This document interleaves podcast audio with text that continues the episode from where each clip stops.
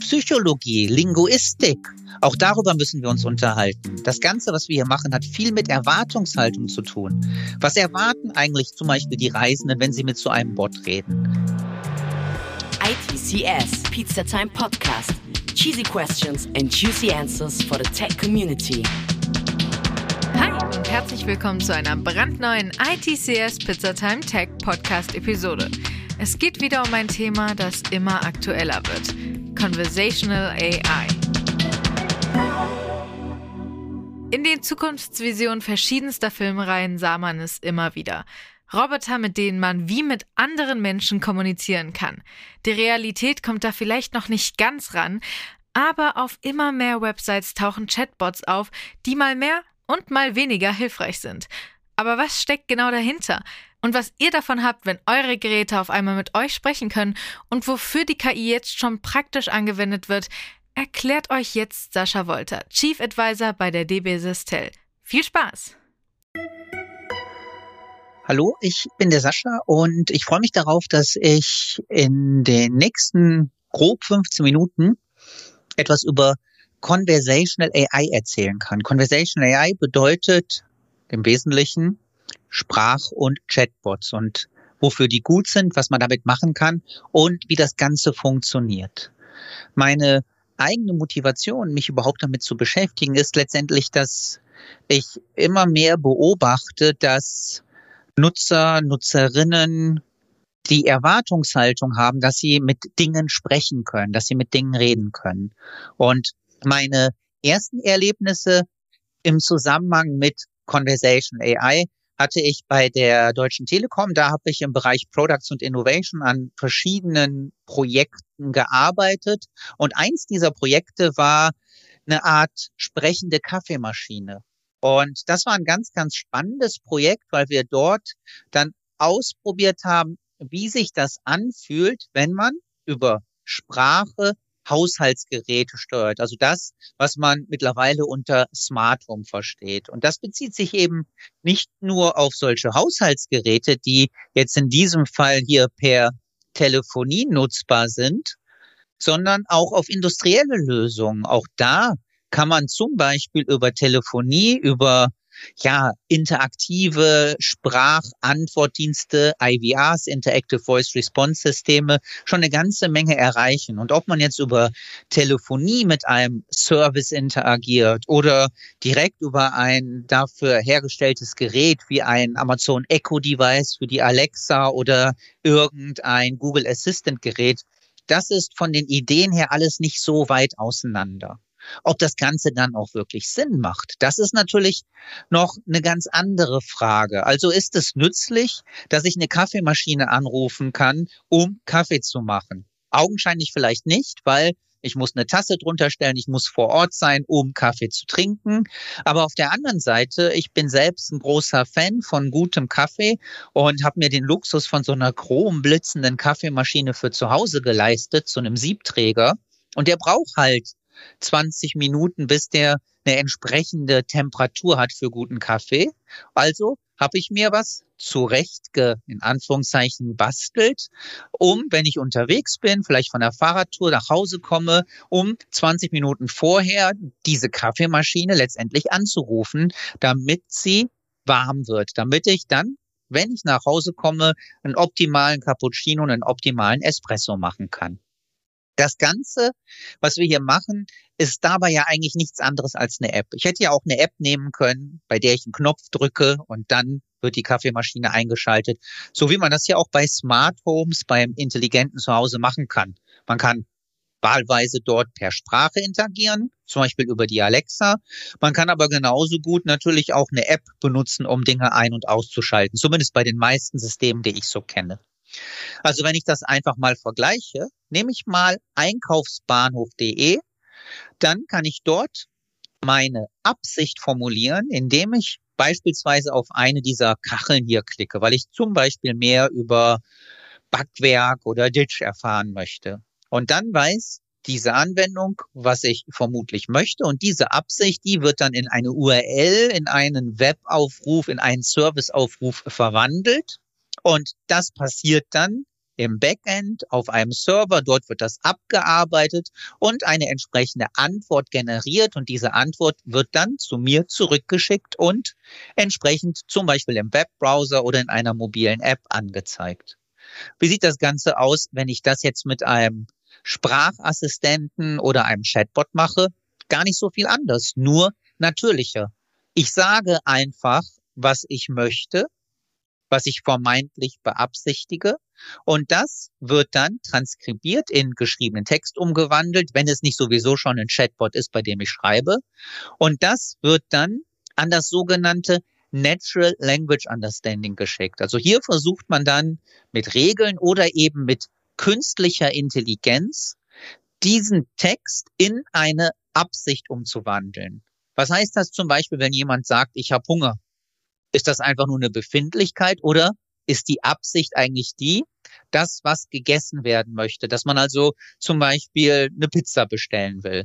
Und das ist dann die eigentliche Absicht. Die geht dann, wie dieser Buttonklick eben, an einen Service und der generiert die Antwort, die dann wahlweise angezeigt wird oder vielleicht auch gesprochen wird, wenn es ein Sprachassistent ist. Im besten Fall reichert man das Ganze dann noch multimodal an. Das bedeutet, dass man noch grafische Elemente hinzufügt, dass man also so viele Sinne wie möglich nutzt. Bildschirm, das Ohr, das Auge, also das, was dort dann für diesen Anwendungsfall sinnvoll erscheint, was angemessen ist, damit man die Warum-Frage auch beantworten kann. Warum sollte irgendjemand auf der Welt jetzt diesen Bot verwenden wollen? Die Frage könnte man auch stellen, wenn man sich den Deutsche Bahnskill anschaut. Ich finde ihn super, benutze den sehr, sehr gerne, weil er genau für meinen Anwendungsfall, dass ich frage, wie komme ich von Düsseldorf nach Frankfurt, unmittelbar eine Antwort liefern kann. Sehr, sehr natürlich.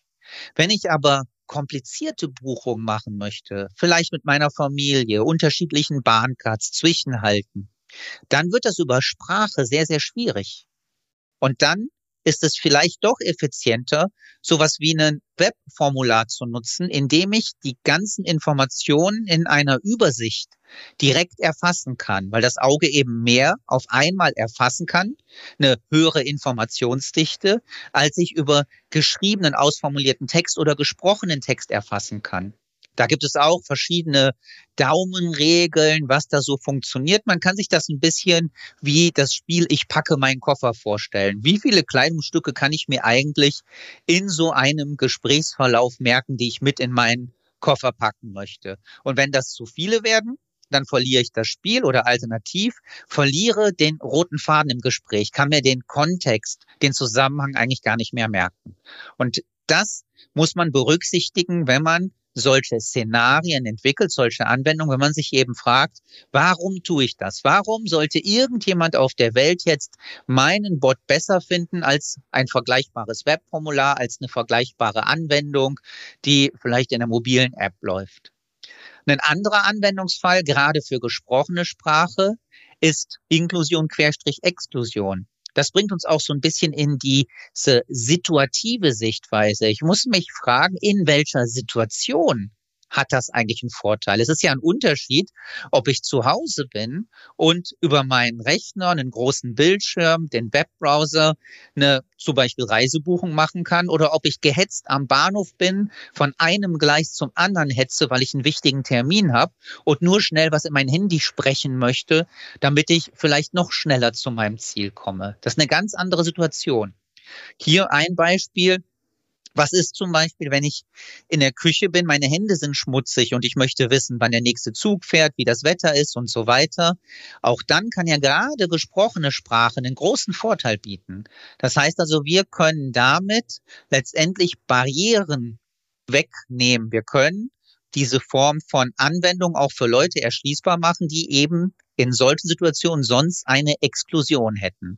Auch das beobachten wir dann für solche Anwendungsfälle. Überlegen uns, was ist da der effizienteste Weg? Und ganz wichtig, wenn wir was machen, was zum Beispiel mit gesprochener Sprache funktioniert, dann dürfen wir natürlich nicht Leute ausschließen, die nicht hören und sprechen können, sondern müssen für diese dann ja auch wieder einen Kanal liefern.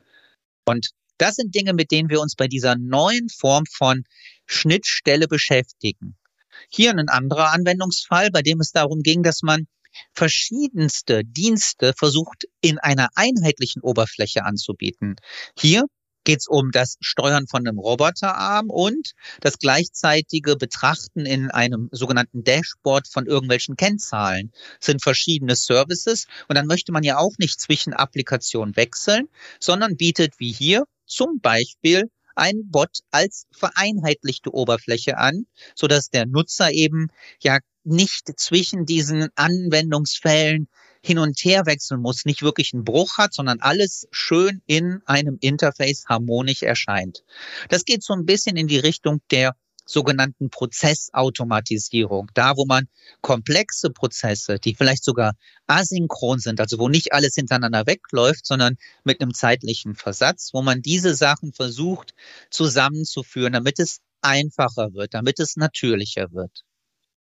Das Ganze, was wir hier machen, ist aber nicht einfach nur Frage-Antwort, sondern es sind eine ganze Menge unterschiedlicher kleiner Bausteine involviert und wir können uns für diverse Anwendungen überlegen, was davon brauche ich dort. Das muss nicht zwingend dann ein Chatbot oder ein Sprachassistent im klassischen Sinne sein, sondern es kann auch ein ganz anderer Anwendungsfall sein, bei dem ich sowas benötige, wie zum Beispiel Speech to Text, also gesprochene Sprache in geschriebene zu verwandeln, bei dem ich vielleicht etwas brauche, um eine Sprache zu erkennen, um Sprache zu übersetzen, um von Englisch nach Französisch oder wo auch immer hin übersetzen zu können. Natürlich die, wie eben schon erwähnt, Absichtserkennung, eine ganz wesentliche Komponente auch bei Chatbots.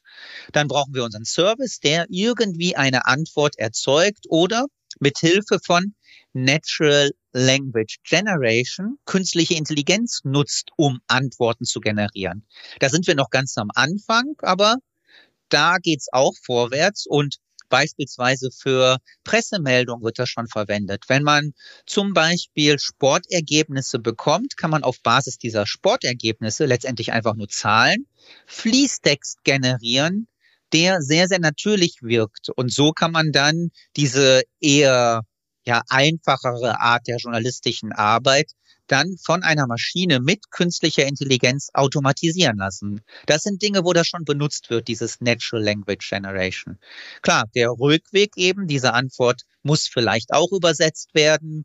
Und dann kommt die große Frage, über welchen Kanal wird überhaupt kommuniziert? Ist das ein Kanal wie WhatsApp, Signal, irgendein Messenger? Oder ist das vielleicht sogar eigenständige Hardware? Sind das diese sprechenden Lautsprecher? Ist das vielleicht ein Auto, wo das heutzutage ja auch schon sehr üblich ist, dass man damit sprechen kann mit seinem Fahrzeug? Ist das ein Roboter? Ist das eine Waschmaschine, ein Kühlschrank? Überall da gibt es schon diese Form von Interaktion, sprachbasierter Interaktion. Und eine Anwendung, an der wir arbeiten, ist ein Babelfisch, ein Universalübersetzer für Triebfahrzeugführer, die über Ländergrenzen hinweg Güterzüge steuern. Die können dann mit Hilfe dieser Anwendung in den jeweiligen Ländern mit der Leitspreche kommunizieren, ohne dass sie die Sprache jetzt perfekt beherrschen müssen. Wenn zum Beispiel ein Zug von Deutschland über Belgien nach Frankreich fährt, dann ist dort vermutlich Deutsch, Flämisch und Französisch notwendig. Und das kann dann durch Software, durch künstliche Intelligenz unterstützt werden. Und das sind ganz ähnliche Komponenten, die wir da zusammenstöpseln, wie für so ein Chatbot. Genauso auch hier, Semi, die sozioempathische Mensch-Maschine-Interaktion. Auch das ist von der Technologie her gesehen wie ein Chatbot, nur eben jetzt hier in dem Beispiel in einen ja, sprechenden Kopf eingebaut, der zum Beispiel an einem Flughafen, einem Bahnhof, bei einer Messe, bei einer Großveranstaltung die Service-Mitarbeiter entlasten kann, indem dann dieser Semi Standardantworten oder genauer gesagt Standardfragen mit den entsprechenden Antworten beantworten kann. Und das gibt's nicht nur wie hier jetzt mit diesem sprechenden Kopf, das gibt's natürlich auch rein in Software mit einem Avatar, vielleicht als eine mobile App. Und so kann man dann auch Kunden unterstützen, Reisende unterstützen, ohne dass die in der Schlange stehen müssen. Sie können dann hier ihre Fragen stellen und die menschlichen Mitarbeiter haben dadurch dann viel mehr Zeit, um komplexe Probleme anderer Reisender zu lösen, für die künstliche Intelligenz vielleicht nicht ausreicht. Wir kümmern uns in diesem Zusammenhang natürlich auch um viele Projekte, die ja auch im Bereich der Forschung vorangetrieben werden. Beispielsweise sind wir im Speaker-Projekt des Fraunhofers engagiert, wo es darum geht, eine deutschsprachige Plattform für solche Dienste zu etablieren. Da arbeiten wir mit vielen großen Firmen zusammen. Und da sieht man auch, wie vielfältig die Arbeit ist. Conversational AI klingt jetzt erstmal einfach nur wie Chatbots, aber man sieht, dass das viel, viel mehr ist. Und wir überlegen uns, was können wir damit machen, um Reisende zu unterstützen, um unsere Mitarbeiter zu unterstützen, um Kollegen zu unterstützen. Da arbeiten wir in ganz, ganz vielen Projekten. Und wer sich für sowas begeistern kann, kann gerne einmal auf einer der Webseiten von uns für eben entsprechende Karrierechancen nachschauen oder sich auch gerne direkt an mich wenden, zum Beispiel per E-Mail sascha.wolter.deutschebahn.com.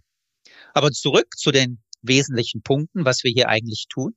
Wie funktioniert das? Mal eine der ja magischen Aspekte kurz erklärt. Wir hatten ja schon, dass wenn der Nutzer was fragt, das dann über eine Art künstlicher Intelligenz, dem maschinellen Lernen, darüber dann per Natural Language Understanding verstanden werden kann. Und das ist eigentlich ganz einfach. Da, wo wir früher Schlüsselwörter betrachtet haben, sowas wie Kaffee Berlin, aha, du möchtest einen Kaffee in Berlin, hier ist das bestmögliche Kaffee. Da reichen ja jetzt in so einem einfachen Fall genau solche Entitäten, solche Schlüsselwörter, solche, ja, solche Phrasen, um die Absicht zu erkennen. Und dann kann man Regeln programmieren. Und damit kommt man schon sehr weit. Aber Sprache ist komplex.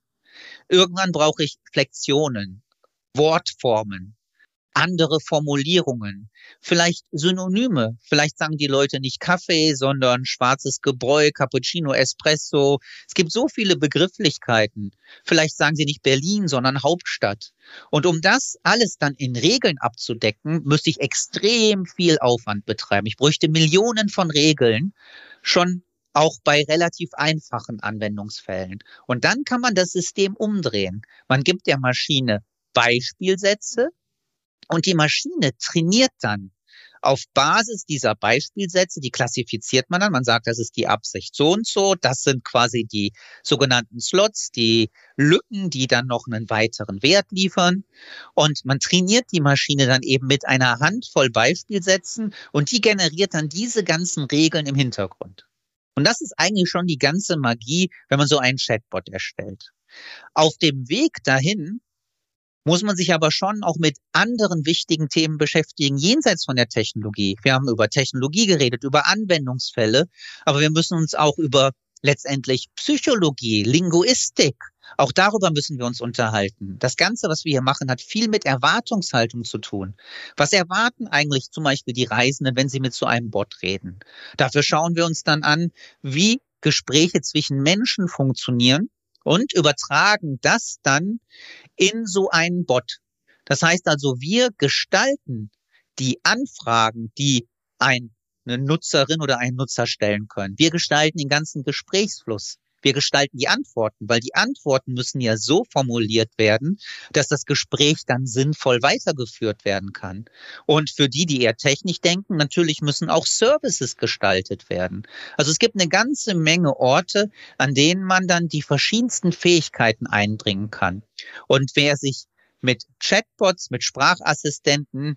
Wer sich damit beschäftigen möchte, der sollte auch mal in das Thema Conversation Design reinschauen. Da bringt man das nämlich zusammen, das sogenannte Screenwriting. Comedians können das ganz toll. Die können super Dialoge festhalten, die sich dann auch für solche Chatbots eignen. Wir müssen die Technologie verstehen und wie gesagt, das Ganze basiert ja auf Sprache und der Psychologie des Menschen, wie er Sprache verarbeitet. Ja, das war mal so der Rundumschlag. Und ich würde mich freuen, wenn wir dazu im Gespräch bleiben würden.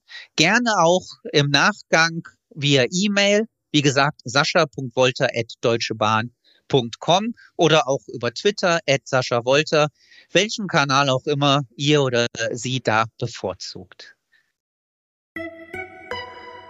Ja, jetzt ist es nicht mehr lang, bis Kit endlich in vollem Funktionsumfang vom Fließband läuft. Navigationssystem check. Sprechende KI check. Wenn auch ihr euren vollen Funktionsumfang erreichen wollt, hört auch nächste Woche wieder rein, denn wir haben immer etwas Spannendes aus der Tech-Welt für euch. Also, bis dahin.